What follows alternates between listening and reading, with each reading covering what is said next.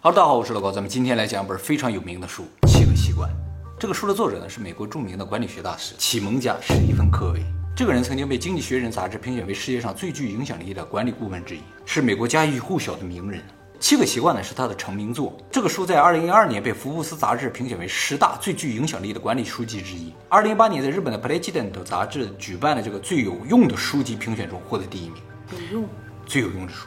二零一一年呢，《时代周刊》将此书评选为二十五本最具有影响力的商业书籍之一。从一九八九年出版至今呢，这本书的销量已经超过四千万部，还有资料说超过一亿部了。就是各个国家语言版本包括在一起的话，说是销量呢仅次于圣经。但是我坚信咱们年轻的观众里面应该很多人没有看过这本书，所以呢，今天跟大家分享一下，我坚信这本书能对大家的人生能起到很大的帮助。一说到成功学的书啊，有很多人觉得没什么用。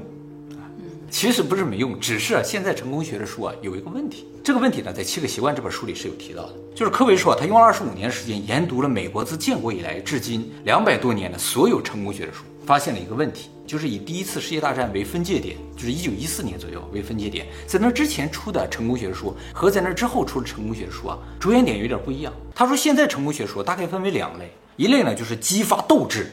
激发动力的这种，像打鸡血一样的；还有一类呢是教别人技巧的，沟通技巧了、管理技巧之类的啊。教技巧呢，这属于攻略型的。这类书最大的问题是什么？就是既然是鸡血、是攻略的话，它就没有长期效应。短时效应是明显的，但是从长期角度来说的话，就没什么用了。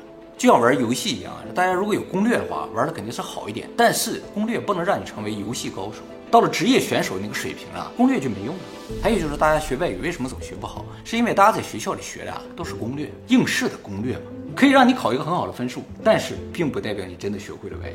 也就是说，现在成功学的书都是成功学的一个攻略而已，它有短期效果，但是不能够让大家成为一个真正成功的人。但是啊在第一次世界大战之前的成功学的书啊，着眼点不是这样，他们非常着重于人格的培养。啊，就是演员的自我修养啊，属于那种类型的。短期效果呢很难见到，但长期效果是比较不错的。为什么会发生这种转变呢？就是因为世界大战之后啊，人们特别追求这种短期效应。一个东西如果不能立竿见影、立刻看到效果了，大家就会觉得是没用、是骗人的。由于读者的心态发生了变化，所以这类书籍的内容也发生了变化。而科维认为啊，只有带来长期的、可持续的成功的这种成功学，才是真正的成功学。所以就写了这本书。他认为成功学的着眼点应该是成功的人生或者人生的成功，而不应该是短暂的或者某一方面的成功。也正因为他的着眼点呢是成功之后不断的成功，所以他这本书也是很多成功者的爱读书。就是你获得一次成功不能算是成功，你要继续看他这个书才能知道后来怎么成功。哎，你这次成功可能只卖的好。对啊，你这次成功可能是靠运气。哎，你不知道你怎么成功的，他给了你一个答案。那你有好好读过这本书。啊，我有好好读。但是说实话啊，读一遍没有用，再多读几遍才行。好，那么究竟什么是成功呢？科维认为啊，成功绝对不是赚很多的钱，而应该是全方位、立体式的成功。不仅要赚很多的钱，而且要有社会地位、健康的身体、良好的人际关系，还要有智慧，这些都有才叫成功的人生，缺一不可。因为成功是方方面面的，所以呢，很多现在赚了很多的钱的人，他仍然很苦恼，因为他没有达到真正的成功，他只是啊在钱这方面成功了，其他方面并不成功。有钱的人就想要地位，不是想要地位，你得有地位，还得有良好的人际关系。有些人赚到了钱，把所有人都害死了，那也不算成功。有些人赚到了钱，没有健康，身体不好，这也不是成功。就是赚到了钱，还受到了大家的爱戴，身体还好，好身体，对，这才真正的成功。当然，不光这几方面了，一会儿我们会细讲。这几样缺了一样，你都不是真正的成功啊，只是表面上一种虚幻的成功。所以这本书没有取名，就是如何让你成功的七个方法，而取名为叫七个习惯。就是说，成功啊，应该是一种习惯，并不是一下子就完成了一种技巧。而这本书的名字也决定了，它不是一个能够让你立刻成功的书，而是一个让你从本质上成为成功的人的书。好，接下来给大家介绍一下这七个习惯：第一，积极主动；第二，以终为始；第三，要事第一；第四，双赢思维；第五，知彼解己；第六，统合综效；第七，不断更新。听不太懂的，对吧？接下来呢，给大家解释一下什么意思啊？首先，作者认为啊，大部分不成功的人有一个问题，就是他们认为啊，自己的不成功也好，不顺、不幸啊，都是别人造成的，或者是环境造成。比如说啊，有很多人赚不到钱，他会认为是大环境不好，经济不好；有的人在公司遇到发展不顺了，他会认为啊，上司都是笨蛋，公司老板就是无能；还有人可能会认为自己手下什么都干不了，呃，反正自己是没责任。有人学习不好呢，就会觉得啊，这这老师不行。甚至有的人认为自己穷啊，是因为没有一个富爸爸。反正都是环境的问题，都是周围人的关系，挺对的。是不是？如果有个富爸爸的话，没错，大家都会这么想，认为自己现在的不幸都是因为别人的原因造成。有这种想法，就说明你过度的依赖于环境和他人。换句话说，就是你认为啊，必须环境都准备好了，为你准备好了，你才能成为一个成功的人。但这是不可能的，世界不是围绕你转的吗。所以要想成为一个成功人啊，必须首先学会自立。要自立的话，就要养成前三个习惯。这七个习惯是三三一结构的，前三个属于个人成功领域，四五六呢是集体成功的，最后一个呢是通过自我进步来实现成功循环的。进入循环就牛了。对你就可以不停成功。所以大家一定要走到第七步，第七个习惯。为什么会出现就是说要集体成功这个概念啊？就是我们实现个人成功不就行吗？是因为作者认为个人成功是很正常的现象，就是你这个人呢，作为一个人，如果不成功，就是没有前三个习惯，都不能算是人。再平常不过的事情了。我们其实应该着重做的是集体的成功，是这个部分。这样的话，你也可以成为一个公认的成功者。在个人成功的时候，只是你自己觉得啊，我牛了，我厉害了，这不是真正成功。必须所有人都说，哎，这个人太厉害了，我就愿意跟着他干。哎，这种人才是真正的成功者。这样就会有社会地位了。对呀，而且有良好的人际关系，这都有了。大家注意啊，这种公认的成功不能是单纯的羡慕，就说啊，你有钱，我太羡慕你了。这种是不行的，必须是在你的影响之下，我也获得了利益，获得了好处啊，这才叫公认的成功。但到这儿还没结束呢，还有最后一步，就是你的成功必须是可持续的、长效的。比如说啊，你开个公司，这两年哐哐挣钱，周围的人也都跟着你一起发了财，结果第三年公司就倒闭了，所有人都挣不着钱了，可能还欠银行很多的钱，这就不是一个成功者。只有长期可持续的成功才是真的成功啊！这个呢，就是科维对于成功的定义。而要想成为真正的成功者呢，就必须有这七个习惯。他已经进入循环了，是吗？对对对，我已经开始循环了。还有就是，大家一定要注意啊，人的成功和事儿的成功是两码事。就是你做成了一件事情，不能代表你这个人是成功的。就是你干什么事儿都成就，说明你这个人是成功的。但是所有人都在追求这个成功吗？反正你如果能够达到这种成功的话，人生就是幸福的。其实啊，他这本书是一本幸福论，就是如何能够获得人生的幸福。老说成功成功好像要赚很多钱，不是这个感觉啊，而是如何实现一个幸福的人生。好，那么接下来我就给大家一个一个具体解释一下，它这七个习惯是哪七个习惯啊？它这个习惯啊是思维习惯，不是要每天跑步、每天刷牙的这种习惯。第一个，积极主动。所谓积极主动呢，就是我们不能把自己的不顺归咎于他人或者归咎于环境。怎么知道你有没有把你自己的就是不顺归咎于别人呢？一个最简单的鉴定的方法就是看这个人啊有没有在抱怨。啊，因为抱怨是一种反应，而不是一种对策，不能解决任何问题，也没有任何意义。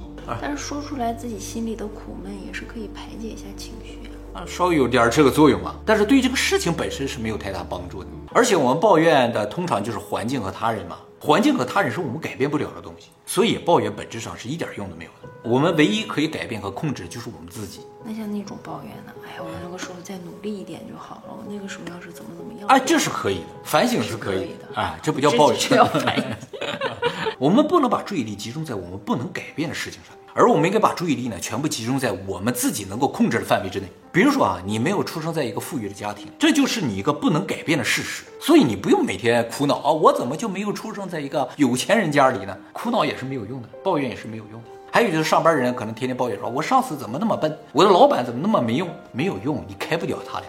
是吧？他俩能开掉你，而你要做的事情呢，就是根据你的环境做出你的决定。比如说，你觉得你老板是个笨蛋，那你就给他提出一个建议，证明他是个笨蛋。如果他不接受你的建议的话，那你就跳槽嘛，你就开一个自己的公司，证明他是个笨蛋。你如果都这些都做不到，还说人家是笨蛋的话，没有意义。比如说，你觉得老师教的不好，那你就换个老师嘛。所以，你光抱怨他教的不好没有用。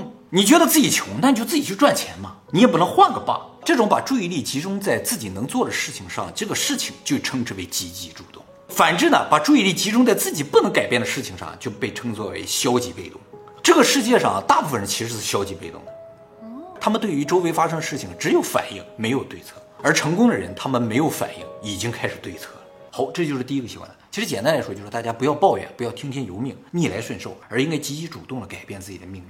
而反过来，还有一种情况也是不够积极主动的表现，就是我刚才举的例子，都是你是员工，你是学生，你是儿子这样一个角度。反过来说啊，你作为老板，你的影响力是很大的，所以你做出的决定啊是会影响到很多人的。那你就不能只关心你自己，你做出决定之前就应该考虑到所有受到影响的人，这样的话你才能做出正确的决策。父亲也是一样，你不能光顾着自己吃饱不饿就行，你要考虑到你有一个孩子，你要为他挣出他一生的钱，这才是一个成功的父亲吧。不仅仅是钱了，当然也包括爱啦，包括环境啊。陪伴对时间这都有啊，所以这从员工也好，老板这是两方面的问题，但其实是一个问题，就是不要互相抱怨，把注意力都集中在我们能够解决的问题上。当我们的决定会影响其他人时，我们要考虑其他人的感受来做出决定啊，这称之为积极主动。第二个习惯叫以终为始，就是当你决定了积极主动之后，接下来要做的事情就是要先有一个明确的目标，特别是人生的目标一定要是明确的。什么叫人生的目标？这个科维是这么说的，就是说你设想一下自己的葬礼，每个人都会有这么一天嘛，都会死那一天，是吧？你想象一下，都有谁会来参加你的葬？你的亲戚、朋友、同学、同事，你会想到一些具体的面孔吗？应该都死了，他们还在。你要想不象不到的话，就说明你是最长寿的那个。你想象一下，他们会如何的怀念你？在西方的葬礼上啊，可能东方这边也是一样的，就是会有念悼词这种习惯。啊，就是和你特别亲的人会念上一段你们以前的美好时光。你希望他们怀念你的是你的大房子呢，还是你的法拉利呢？是不是？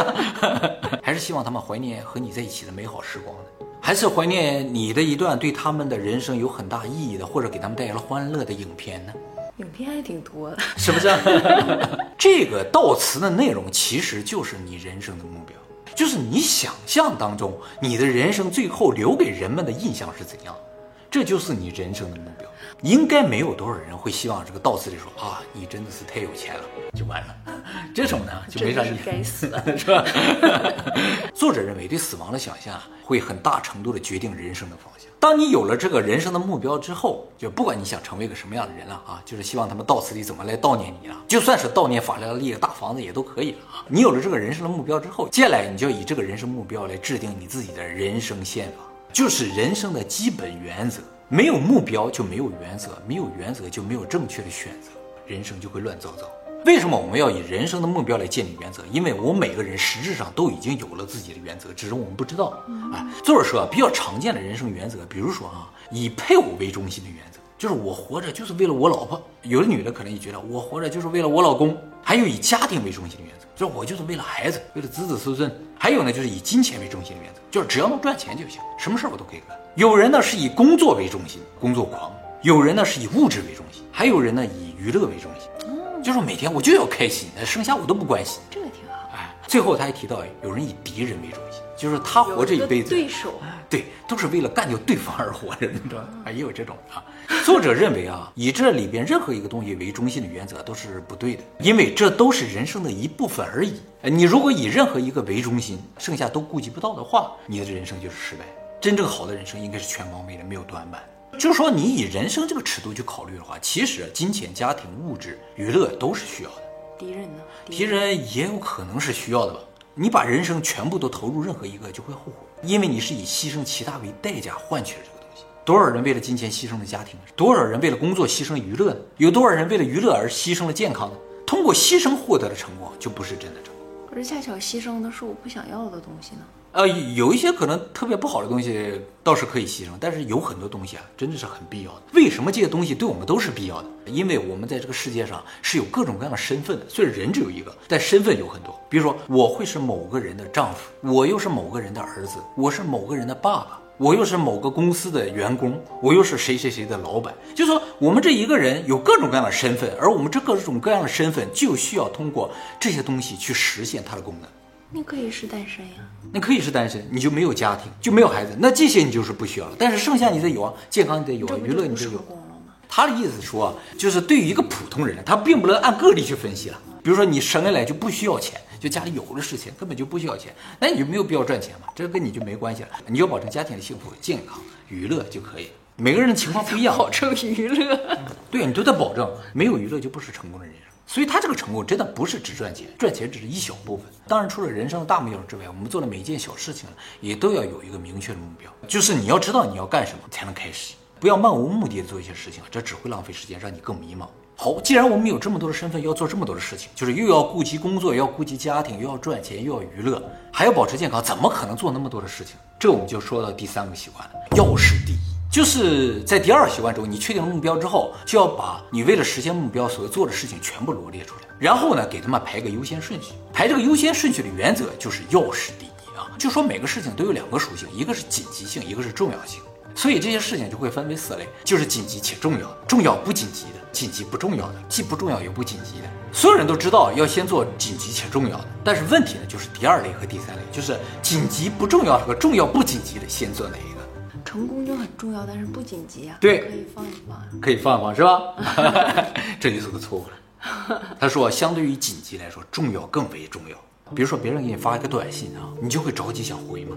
其实，在回之前，你应该考虑一下这事儿重不重要。哎，如果你有比回短信更重要的事情，先做那个重要的事情。即使那个重要的事情没有很紧急，回短信感觉好像挺紧急的，你也不需要回。只有你在把重要的事情做完之后，才去回这个短信为最好。你们全家都做得很好。是不是啊？回短信很慢，对不对？因为确实我们这个交流真的没那么重要，过一两个月回也都没问题，是吧？大家做每件事情呢，都要考虑一下这个事情的重要性。如果没有很重要的，就先放一放，因为我们每天要做的事情真的太多了。就是说，为了实现目标，我每天可能要做很多很多的事情。虽然我把它分为了四类，但数量没有减少嘛，所以必然会要舍掉一些。舍掉什么？就是只要是不重要的都舍掉，就紧不紧急已经没有关系了。啊，所以这个习惯才叫要事第一，跟紧急没有。紧急的都舍掉了。对，它只要是不重要的话都舍掉。当然，你每天没那么多事情做了，有时间去处理紧急不重要的事情也可以处理一下。当然，也存在一种情况，就是光重要的事情我们已经做不完了，因为我们要顾及到家庭、工作，什么都做嘛。所以他说啊，你可以把很多重要的事情委托给专业人士。比如说打扫，对家庭来说非常的重要，你就委托给专业人士来做就好。这种委托最好是完全委托，而不是指指点点。就是说你让他干活，你还得指导说这个这个这个这个地方扫扫，那个地方弄弄，这样没节省你的时间，没有意义。当然了，作为一个培养的过程，说你说两次，下次就不用说了，这是可以的。但是不能每一次你都得去指点，那就不行。这三个习惯总结起来就是什么？就是我们首先有一个正确的人生态度，自己的命运自己来决定，不要抱怨，把注意力呢都集中在自己能做的事情上。然后呢，是设定一个明确的人生目标，为这个人生目标建立自己的原则，并罗列出要做的事情，再为这些事情呢设定优先顺序，从最重要的事情做起。如果你做到了这三点，这三点已经成为你人生的习惯了，你就已经成为一个个人成功者。接下来你就要进入下一个阶段，让你周围的人都跟你一起成功起来。前三个习惯呢，其实是给现在还没有实现个人成功的人看的。你如果已经实现个人成功，就说刚才这三点你都做到了，就可以直接从第四个习惯可以看起来。第二点好抽象啊。啊，确实建立人生目标这个问题，但其实我觉得他说的非常有道理。就是什么，我们其实现在都是为一些短期目标在努力的，比如说我每天拼命的工作，拼命的工作，后来到死的时候，你才会想，啊，我好像年轻的时候没有怎么出去玩过啊，我身体好的时候好像没吃过什么好吃的东西，会有这样的后悔。他就是为了让你没有这样的后悔，所以让你在年轻的时候，在最一开始的时候已经定下一个人生的目标。就说啊，我这一辈子一定要到哪些国家去旅游，我一定要有个幸福的家庭，然后要有几个孩子，我一定要在哪哪买个房子等等，就是人生的方方面面，你都要考虑到设定这样一个目标，把这所有的事情都罗列出来，然后赋予一个优先度。他说你不考虑到这方方面面啊，你这人生啊到最后就是不幸的。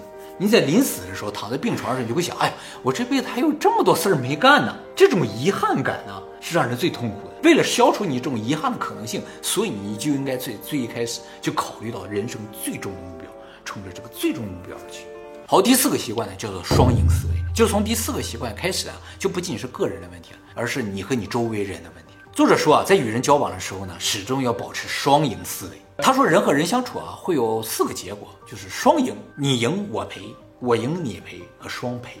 哎，这个双赔在现实世界中也是存在的。比如说杀人，我杀了人，那个人死了，我自己也被枪毙，叫双赔。所有犯罪其实都是双赔了。还有战争，双赔；还有离婚诉讼，双赔。离婚呢，有时候可能不是双赔，有可能是双赢，但是离婚诉讼往往是双赔，就是这个官司就打不完了。结果没有一方就得到满足的，这叫双赔。作者说，大部分人虽然知道双赢是绝对好的，但是事实上，现在社会中最常见的结果呢，就是两个，就是要么你赢我赔，要么就我赢你赔。所有的比赛都是这样，一方赢了，另一方就输了，很少出现双赢。因为我们这个社会本身就是一个竞争体制，在竞争的环境中就很难出现双赢。由于双赢很难出现，所以人们渐渐就忘记了双赢这个可能性。结果就造成什么？就是我们在和别人接触的过程中，首先抱有的心态就是我赢你赔的心态。就双赢很难出现嘛，所以我至少保证自己不赔。你也想你赢我赔，结果大家就对立了，很难达成真正的合作。就是即使有双赢的机会，大家都看不到。就首先我得保证我赢啊，其实不存在对立，只是大家应该换个思维方式。作者说，要想实现双赢的思维呢，首先就要放弃竞争的思维方式。就是我们和别人相处啊，并不是都是存在竞争。然后呢，为自己着想的同时呢，也要为对方着想。其实这个和刚才我们说的第二个习惯啊是有类似的地方的。就说人生的成功呢，不能是以牺牲某一个东西为代价的。比如说牺牲了家庭的幸福，获得金钱，这是不行的。在双赢这也是一样，我们不能以牺牲他人的利益为代价来获得我们自己的成功。这是双赢思维的基本。就说我们做这件事情就应该是大家都赚钱的，有一个不赚钱，我们就不要做。恋爱和结婚也是一样，不能是单方面获利的这种结婚，必须是双赢的结果才好。那么怎么才能实现双赢呢？就要说到第五个习惯了，知彼解己。就说你要彻底了解对方，也要让对方彻底的了解你。其实这个说来简单啊，却是一个很困难的事情啊。就是我们和别人交往的时候，通常都是以我们自己的角度去理解对方，所以别人只要提出他的一些想法的时候，我们通常会说啊，我懂，我懂，我懂。其实啊，你可能根本就不懂。作者说，千万不要立刻站在自己的角度去解释对方的问题，千万不要立刻任意评论对方的问题，千万不要立刻给出你的建议，因为双赢是建立在信任之上，而信任呢，不是一天能建立起来，需要一个长时间的过程。所以你立刻给对方提出一些建议，或者说你理解对方的话，其实是有害信任的建立。比如说你去一家医院，你第一次去看见医生，医生一看见你说你哪不舒服？你说医生我肚子疼，他说啊好，我给你开个药，你就会很害怕是吧？你不敢吃啊。这就是什么？他立刻有反应的话就不行。我们需要建立信任，怎么建立信任？医生就要问得很清楚，而且给你做各种检查之后，最后给你开的药，你才敢吃嘛。要想和对方建立真正的信任，就必须花时间去倾听对方说什么，并设身处地的去理解对方的处境。最后一步最为重要，就是用你的语言说出对方的感受，实现共情。他说，建立信任啊，并不是说通过逻辑来打动对方，而是通过共情。哎，这是很重要的。这种知己知彼不一定非得是商业合作伙伴啊，像夫妻之间啊、朋友之间啊、同事之间啊，只要你想获得他人的信任啊，我，最重要的就是不要给出你什么建议、评论，而是与对方共情。那么做到了双赢思维，做到了互相理解，这还不够。接下来第六步，统合综效，就双方的合作啊，是不能够建立在妥协之上啊，不能将就，不能将就。就是我们结婚不能比我们单独过更差，是吧？就是一加一啊，不能够小于二，小于二是不可以，最好能是三。如果能是十，那就完美了。他说合作了，这个结果究竟是小于二还是大于二啊？其实是方案决定的，就说一定存在某一个合作的方式能够实现大于二的效果，就一定要找到它，不能够放弃这个可能性，不能将就。说啊，我们实在可能找不到更好的合作方式了，那我们就凑合着合作吧。那是不行的，要凑合了，就是说合作的效果如果小于二的话，就不要合作了。那结婚又小于二，离婚又双赔。离婚诉讼是那种双赔了，有可能离婚的话就是大家觉得不合适，说不定又变回两个一呢，是吧？那就是挺好的，变出两个十，两个十。但当初这个婚姻是怎么回事？好，最后一个习惯叫不断更新。就是你即使获得了一定的成功，也不要放弃前六个习惯，要不断的进步，创造更多的成功。成功是到死为止的，这才是成功的人生。不断更新的更新啊，包括四个部分：肉体上的更新，就是要保持健康的身体。作者说，一周最好运动三个小时以上，不要吃对身体不健康的东西。还包括精神上的更新，每周给自己一个小时冥想。就是你没有宗教信仰的话，你就冥想；有宗教信仰的话，你就祈祷啊，做礼拜啊，干什么都行。或者呢，到大自然里走一走，坐一坐。这都是一种精神上的更新，哎，这一点你做的是比较好的，是吧？有精神特别的健康，你精神啊是所有里边最健康的。第三个是知识的更新，就是要持续的看书啊，学习。知识上可能没什么学的，就学学艺术也都是可以的。或者每天看老高一个影片，那也是可以的。但是啊，我觉得啊，咱们的影片可能属于精神上的更新的范围。最后一个呢是社会性的更新，就是要保持和人的沟通啊，当然是对你来说非常重要的人的沟通。和你没啥关系的人，不要随便跟人沟通。总结就是，知识、精神、肉体、人际关系都要非常健康才行啊。那如果跟我沟通的人有很多抱怨，我应该怎么办呀？你应该让他看我们的影片。作者说，如果你觉得今天说这些内容都过于抽象，那么你就在生活中找到一个榜样，就是你周围应该会有这样的成功者，你就以他为榜样，他做什么你就做什么，啊，你就可以渐渐的接近成功者。然后呢，大家要相信习惯的力量。就是能够决定你人生啊就长远的这种效果的，只有习惯，其他东西都没有这个效果。最后呢，就是你一定要相信自己是能够成功的，给自己一点信心。总结呀，《七个习惯》这本书呢，并不是一个普通的成功学的书啊，它并不是教你如何挣到大钱的，而是一个引导你成为一个成功人士的书。有钱只是生活的一部分，生活、健康、人际关系都很重要，缺一不可。而这所有的成功都是从第一个习惯开始，就是从积极主动的改变你的人生开始。这些影片虽然内容不多，但是一次想要记住或者理解是很有困难的事情，所以我建议大家每天都回看一遍这个影片。你想成为第三本 没有书？没有没有，我想让我们的影片成为大家第八个习惯。